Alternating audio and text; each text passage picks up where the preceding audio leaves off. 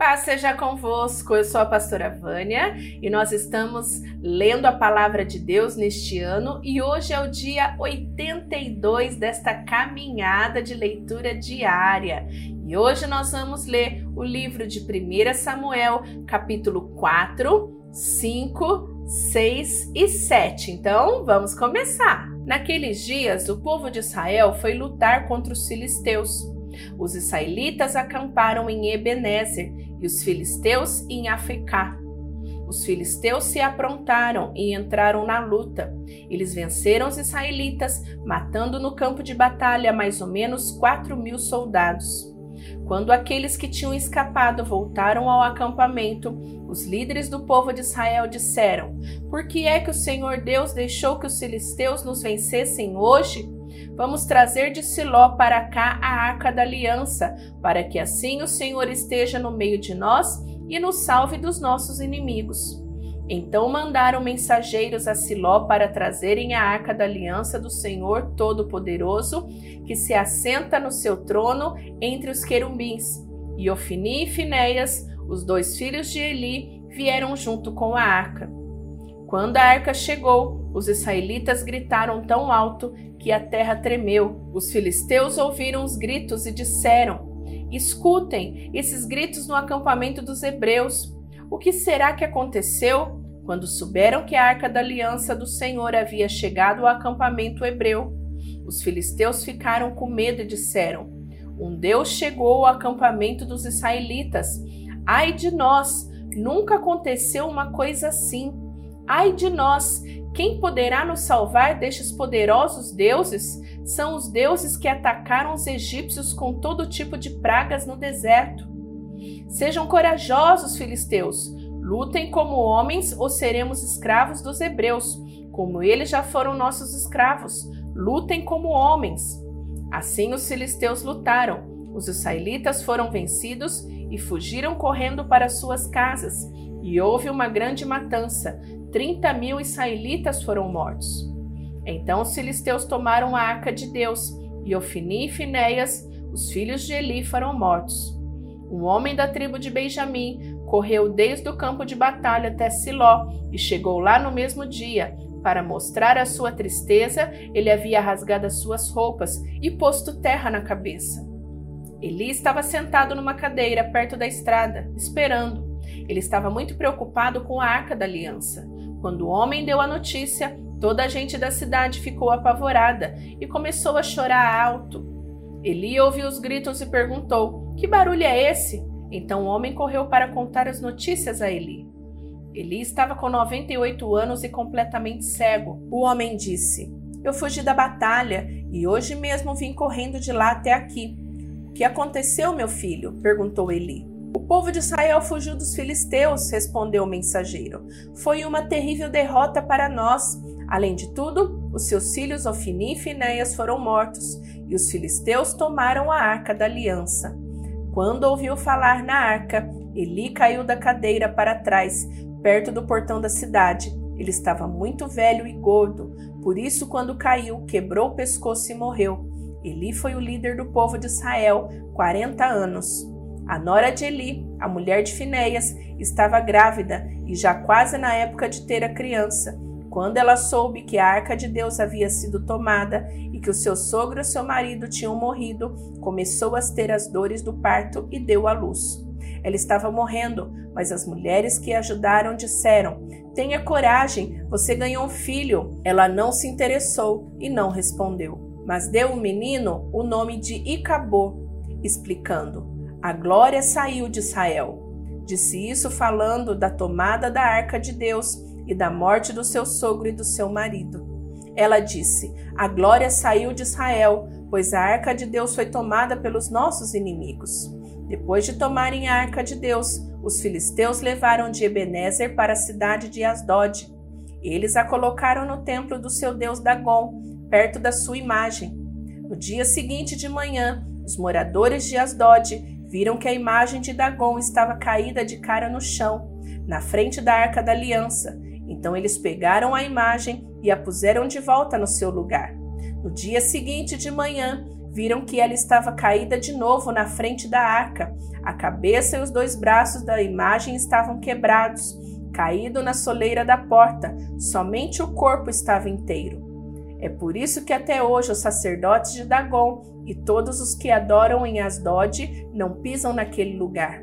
E o Senhor Deus castigou duramente o povo de Asdod. Fez com que todo o povo dali e da vizinhança ficasse cheio de tumores. Quando eles viram isso, disseram: O Deus de Israel está castigando a nós e o nosso Deus Dagon. Não podemos mais deixar que a arca do Deus de Israel fique aqui.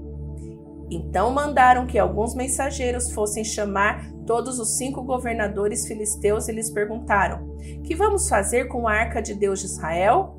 Levem para a cidade de Gate. Responderam eles. Então os filisteus a levaram para lá.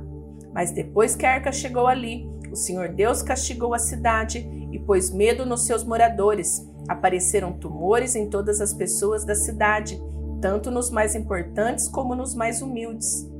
Então enviaram a arca da aliança para a cidade de Ecrom. Quando a arca chegou lá, o povo começou a gritar: Trouxeram a arca de Deus de Israel para cá. Eles querem acabar com a gente. Então mandaram que alguns mensageiros dissessem a todos os governadores filisteus: Mandem a arca de Deus de volta ao seu lugar, para que ela não mate a nós e as nossas famílias. Houve morte e destruição em toda a cidade, por causa do castigo severo de Deus. Os que não morreram ficaram cheios de tumores, e os gritos dos moradores da cidade subiram até o céu. Já fazia sete meses que a arca da aliança estava na terra dos filisteus. Aí eles chamaram os seus sacerdotes e os seus mágicos e perguntaram: Que faremos com a arca do Senhor? Se a mandarmos de volta, o que devemos enviar junto com ela? Eles responderam: se vocês mandarem de volta a arca do Senhor de Israel, não a enviem sem uma oferta. Mandem junto uma oferta para pagar pelo pecado de vocês. Assim vocês serão curados e saberão por que motivo ele continuou a castigá-los. Que oferta devemos mandar? perguntaram os filisteus.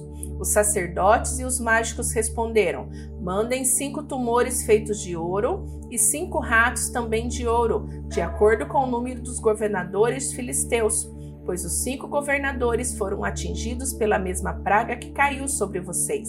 Façam imitações dos tumores e dos ratos que estão destruindo a nossa terra e deem como presente em homenagem ao Deus de Israel. Assim ele talvez pare de castigar vocês e os seus deuses e a sua terra.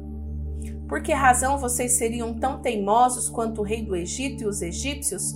Não esqueçam que Deus zombou deles até que eles deixaram os israelitas saírem do Egito. Façam o seguinte: arranjem duas vacas que ainda não puxaram carroça e amarrem as duas a uma carroça nova. Depois toquem os bezerros delas para o curral. Então peguem a arca do Senhor Deus e a coloquem na carroça.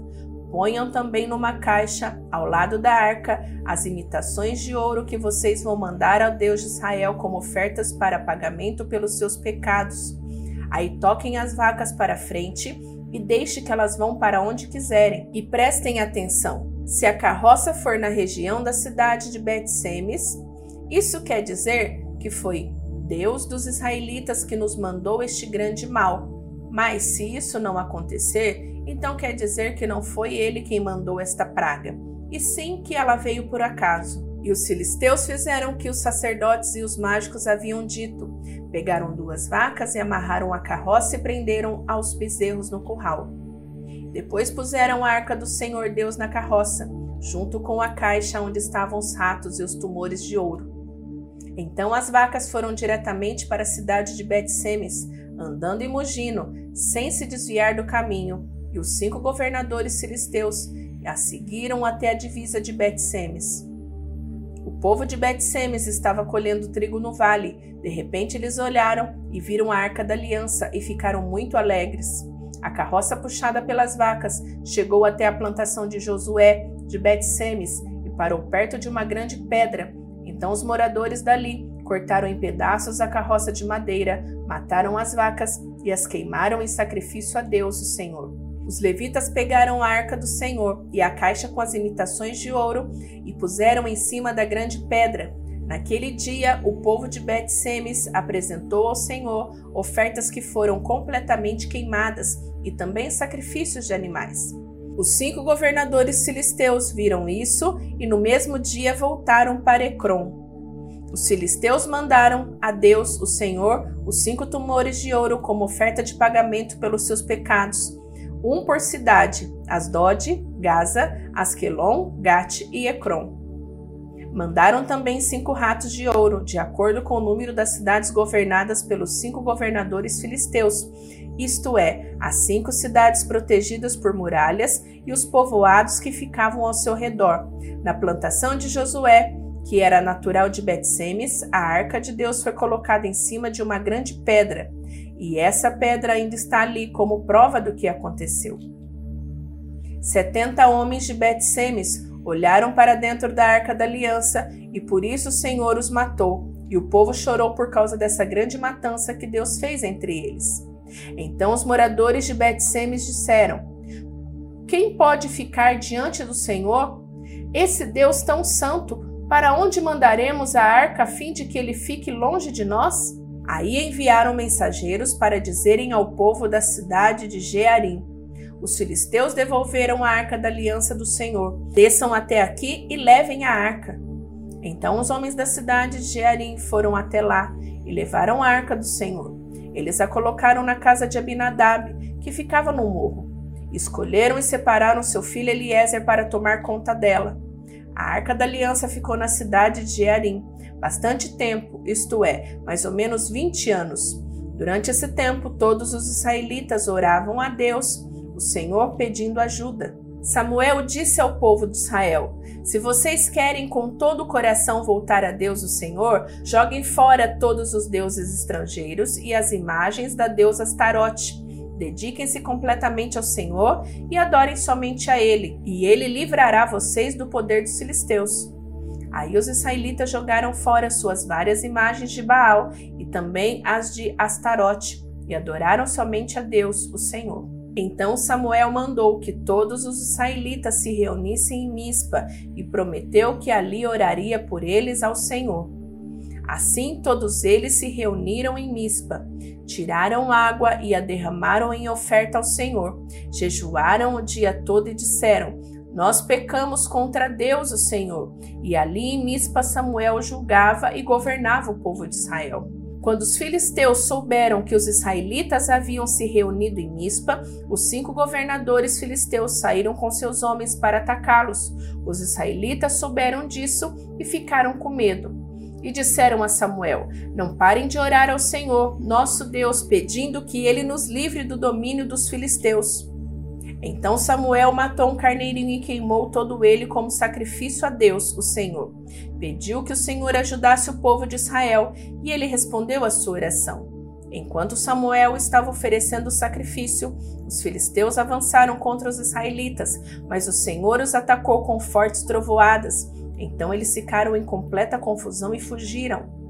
Os israelitas saíram de Mispa e perseguiram os filisteus até Bet-Car, matando-os pelo caminho. Aí Samuel pegou uma pedra, pôs entre Mispe e Sem e disse: Até aqui o Senhor nos ajudou. Por isso deu a ela o nome de Ebenezer. Assim os filisteus foram derrotados, e o Senhor Deus não deixou que eles invadissem a terra de Israel enquanto Samuel viveu.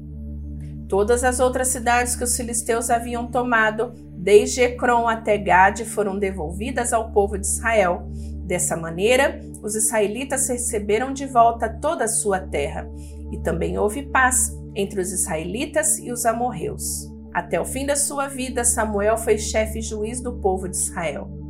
Todos os anos, ele ia a Betel, Gilgal e Mispa, e nesses lugares resolvia as questões que o povo lhe apresentava. Depois voltava para sua casa na cidade de Ramá, aonde também era juiz, e em Ramá, Samuel construiu um altar para Deus, o Senhor. Finalizamos a leitura de hoje e amanhã eu vou te esperar. Mas antes de ir embora, não esquece, deixa seu gostei. Deus abençoe, fica com Deus, tchau, tchau.